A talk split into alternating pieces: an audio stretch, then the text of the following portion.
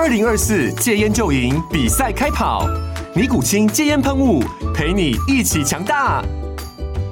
戒烟不容易，单靠意志力戒烟的人，时常无法克服戒断症状而失败。尼古清戒烟喷雾将是你的神队友，简单一喷，药品急速释放，立即缓解七大戒断症状，不限场合提高戒烟成功率。除了尼古清神队友，你还可以寻求专业医疗人员协助，一起迈向戒烟成功之路。尼古清戒烟喷雾，用科学方法戒烟，请咨询全台各大药局及戒烟门诊。本广告由尼古清戒烟喷雾、卫部药书字第零二七八三五号提供。嘉安嘉护股份有限公司，台北市中山区民生东路三段二号十楼，北市卫药广字第一一三零三零一九零号。尼古清戒烟喷雾，相伴每个新开始。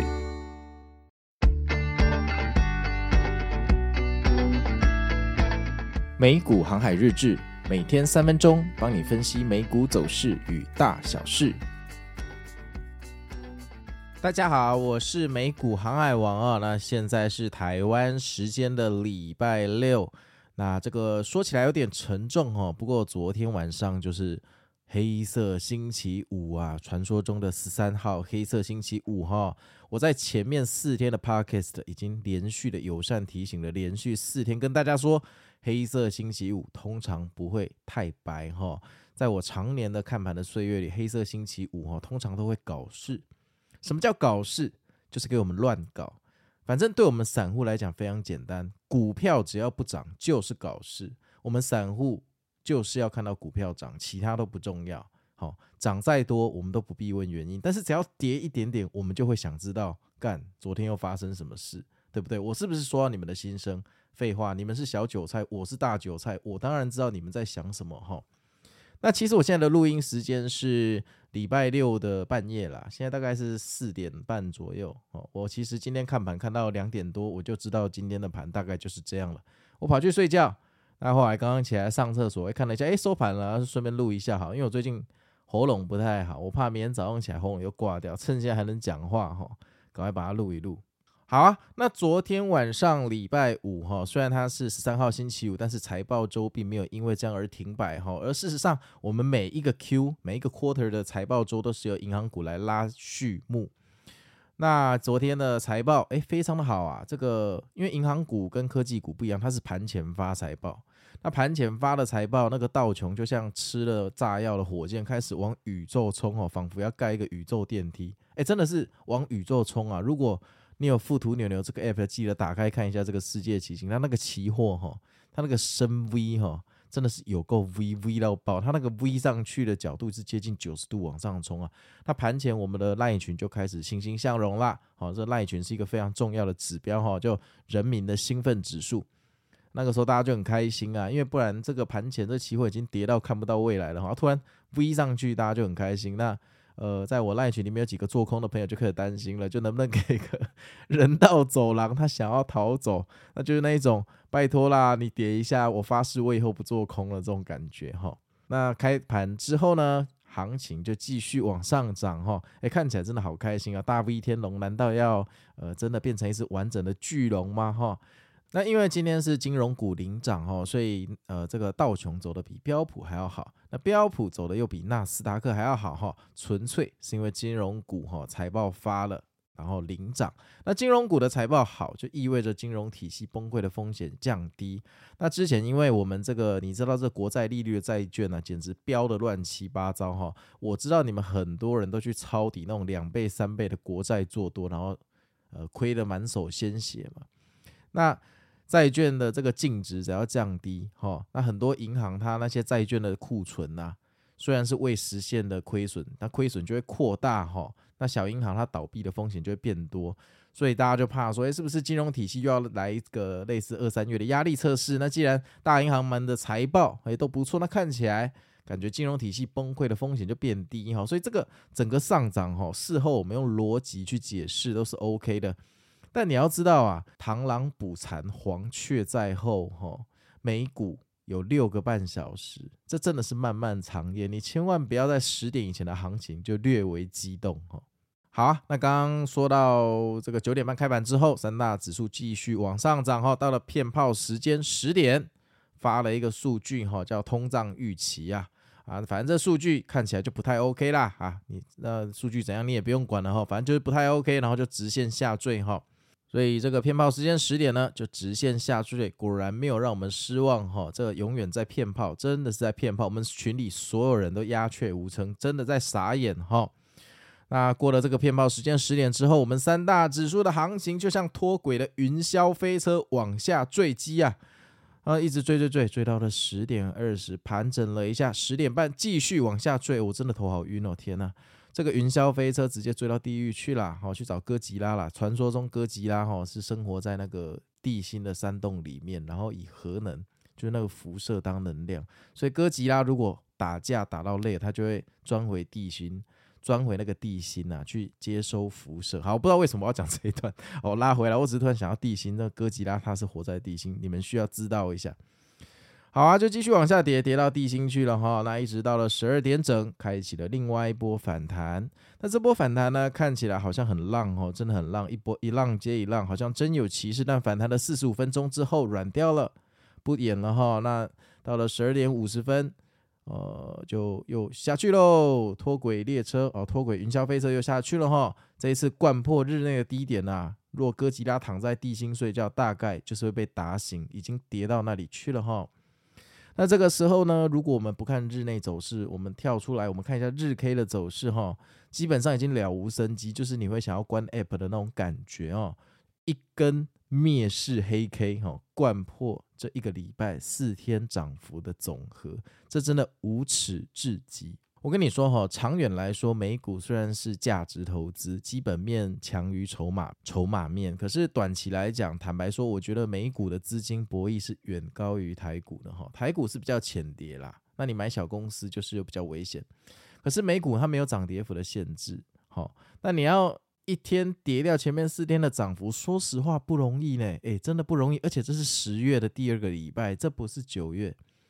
所以其实这真的很低端，我在此哈为全体的股民哈咒骂华尔街，真的是很低端。而且其实受害的不是亚洲人呢、其实如果你去用外国的看盘的 APP，你会发现其实老外的散户才是最大的受害者。老外的散户比我们更爱赌、更好赌，他们被割得更惨。那这个无耻至极的灭世黑 K 哈，反正已经基本上这个时候已经灌破了前面四天涨幅的总和哈，这个时候已经没有人想看盘了啦。那后来也没有新的剧情了哈，到了半夜一点四十分哈，反弹了一下，抖了几下，一路盘整哈，到尾巴股价也不涨也不跌了，了无新意，大地民不聊生啊哈。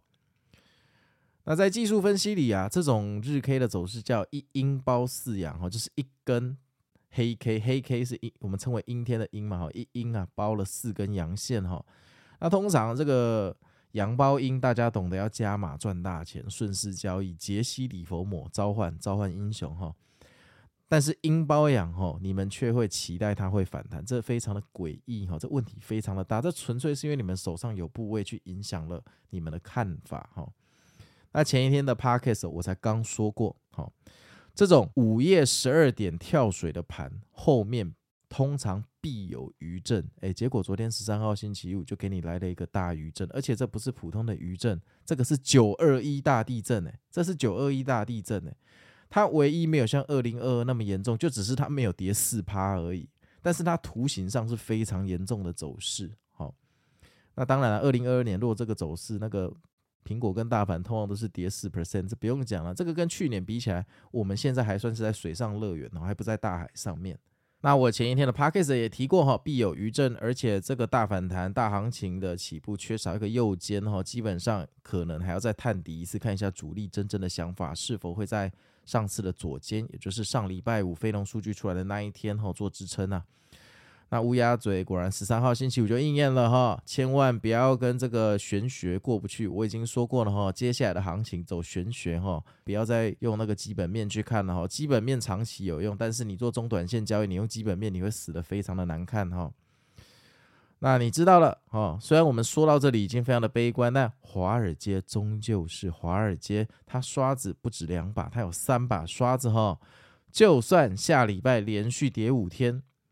华尔街如果真的要拉哈，还是可以在下下礼拜，也就是十月的财报周，科技股财报周轻松两三天就可以收复所有的失地哈，所以大家不要想太多哈，你不要觉得今天灭世黑 K 就是老子要进去做空空爆它哈，你知道富途牛牛上面有超多散户说什么满仓干港开空，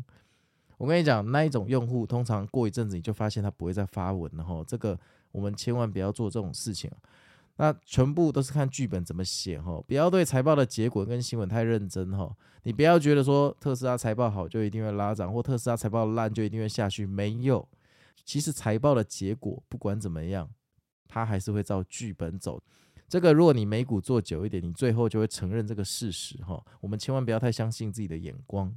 在美股，哈，没有不可能的事情啊，只有不懂得控制风险，还有不懂得面对现实的韭菜。那接下来呢，我们要怎么控制下礼拜连续下跌的风险呢？啊，唯一的方式就是减仓，没有其他的方式哈。因为我觉得你去买 SQQQ 来避险，或去放空期货也可以啦。但是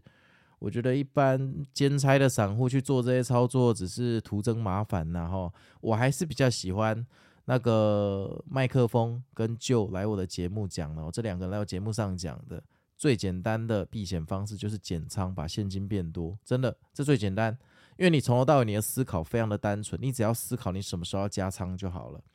但是如果你今天买了 SQQQ 或放空期或买了 Put 去避险，你还要考虑说你要在什么时间点把这些避险部位出掉，然后你的个性一定会想要无缝接轨嘛，低点的时候。出掉这些避险仓位，反弹的时候再出掉正股的部位，只可惜你通常都是做反的，所以你会两面都被巴巴掌。也就是说，它下跌的时候，你的避险部位发生用处的时候，你说不定还舍不得停掉它啊，那到最后就变成你期货被嘎了。好啊，那接下来就进入我们今天的 Q&A 时间。嗨王你好，这个是要控制投资部位衍生出来的问题哦，想要控制就需要有地方放闲置资金。想请问你啊，这边会如何使用这个闲置资金？例如活存、短期定存、黄金还是贵金属呢？嗯、或是跟大盘相关性比较低的标的？呃，口袋名单中低期低的股票吗？活存就是我自己大概半年的生活准备金，再有闲钱就三个月的美金定存。另外我还长期持有基金跟 VOO，今年才开始规划债券。我觉得这问题很好哦，那。你后半部写了什么？半年的生活准备金，有闲钱就去三个月的美金定存，基本上这是所有呃教股票的教科书的标准 SOP 哈，所以我也不敢说他们有问题啦哈，说了就是忤逆大众，但是我个人也是觉得他真的没有问题。那我们来回答一下你一开始讲的那些东西好了，呃，你说呃控制部位所衍生出来的现金，那要先恭喜你哦，因为你会有这个问题，表示它是奢侈的烦恼啊。就你卖掉股票的时候，你有闲钱；有些人卖掉股票的时候还赔钱哦，对不对？还要融资嘛，融到最后账户都没钱了。所以先恭喜你哦，你会有这个问题，表示你至少是赚钱的。然后我觉得这个最重要是取决于你现在在哪一个阶段。如果你现在呃，譬如说今天暴跌，你觉得呃十月还要再下去一次，跟去年一样，到十月中、十月底才触到最低点才会回升。假设你觉得今年的剧本跟去年的剧本同一套的话。譬如说，你今天卖了一半的股票，哈，把现金多了一百万元，那这个可能就是你想要应对接下来的下跌，并且在跌到最低的时候，想办法让那个一百万去抄底嘛。那如果这是你的策略，那你这一百万当然就放在那里，就不要动啊，你动它干嘛呢？因为你的目标时间是十月底，你离十月底，你离十月底只剩两个礼拜，这个时候你去买什么东西，其实你也不缺那么一点钱。那如果你去买的那些东西，对不对？你在要呃，譬如说你到十月底要抄底的时候，你必须要先把那些东西卖掉。哦，超短期的国债你还是必须要先卖，现金才会出来嘛。但重点是，如果到月底的时候，不幸的国债还在跌，所以你卖的时候，你虽然赚了一丁点的利息，你又必须承受那个亏损的时候，你可能会跟自己说：“啊，靠呗，那我这个国债现在是赔的。”啊，我现在进去抄底股票也不一定好，算了，我再多等个三四个交易日看看好了啦。我再等一下再进去抄底，说不定那个时候国债诶回来了，我就可以无痛接轨到股票。你会非常容易有这个想法，但我告诉你哈，很有可能你多等的那两三天呢，微软跟 Google 的财报突然非常的好，然后华尔街就帮你拉了两根大红 K，纳斯达克可能就两天之内涨了三 percent，然后反弹最甜的那两根你就没有吃到，你可能接下来进场又不愿意进场，你会觉得大盘欠你，好，你那你要再跌回那两根你才愿意进场，然后从此就跟反弹无缘哦。所以我建议，如果你的策略是你在某一个特定时间内，你决定执行抄底的动作，你这笔钱就别动了，不缺那么一点钱，不要因为小钱而失去大钱。那如果你的策略是，呃，接下来短期内你觉得大盘要盘整非常的久，比如说一两三个月，那你当然这个时候你去做一些配置，那就是很好的事情啊。我非常赞成你可以去买那个三个月的美元定存或者。呃，短天期、超短天期的那种国债，反正利息哈聊胜于无。那定存美金当然是更好啦，因为它没有本金波动的风险。那汇率波动的风险咱们就别提了，反正美金跟台币本来就每天在波动。但是我更鼓励你，如果你是年底做这件事情的话，譬如说现在十月，那你做这件事情，我更鼓励你干脆汇回台湾哈，去买台车子啦，去买点奢侈品，去花个钱哈，因为钱赚了都不花也不行，真的也不行。我觉得你赚钱要学会花钱。我以前就是都不花钱，所以我亏钱的时候，我都不知道钱的重量。这句话从何说起呢？就是